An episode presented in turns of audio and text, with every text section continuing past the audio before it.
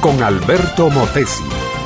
Una respuesta práctica a tus interrogantes sobre tu vida y los problemas del mundo moderno.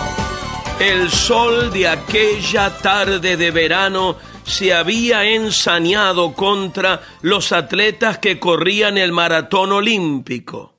Cada país había enviado sus mejores atletas.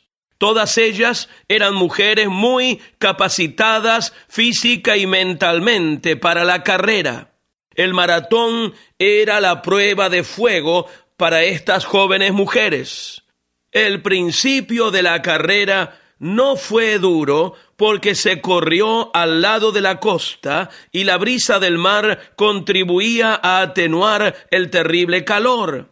Pero poco a poco fueron subiendo colinas bajando hasta adentrarse en la gran ciudad. Las moles de cemento, el asfalto de las calles, los gases y emisiones de los vehículos y el sol abrasador comenzaron a hacer estragos en las atletas.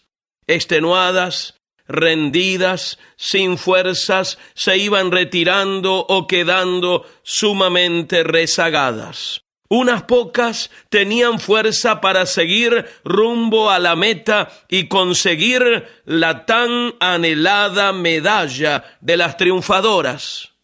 Cuando la primera corredora apareció en la pista olímpica de aquel bello estadio, la multitud enloquecida rugió aplaudió, vitorió y rindió homenaje a una diminuta mujer flaca con la mirada casi perdida, pero que con paso firme corría hacia la meta. Luego le siguieron otras corredoras. Ya comenzaba a ponerse el sol cuando en la entrada de la pista apareció otra mujer. Venía tambaleándose. Se cayó se golpeó, sus rodillas sangraban, sus ojos no podían fijarse en la meta, parecía que había perdido todo el control sobre sí misma. Volvió a caer. Vinieron para asistirla, pero conforme a los reglamentos, ella no permitió que nadie la tocara. Se levantó otra vez, intentó correr, no pudo, caminó y volvió a caer. Ya solo le quedaban cien metros. Nadie se movía de sus asientos. La gente, con un mutismo espectacular, admiraba en silencio a aquella ganadora. No tendría una medalla, pero ya el público le había dado una, la mejor, admiración y respeto.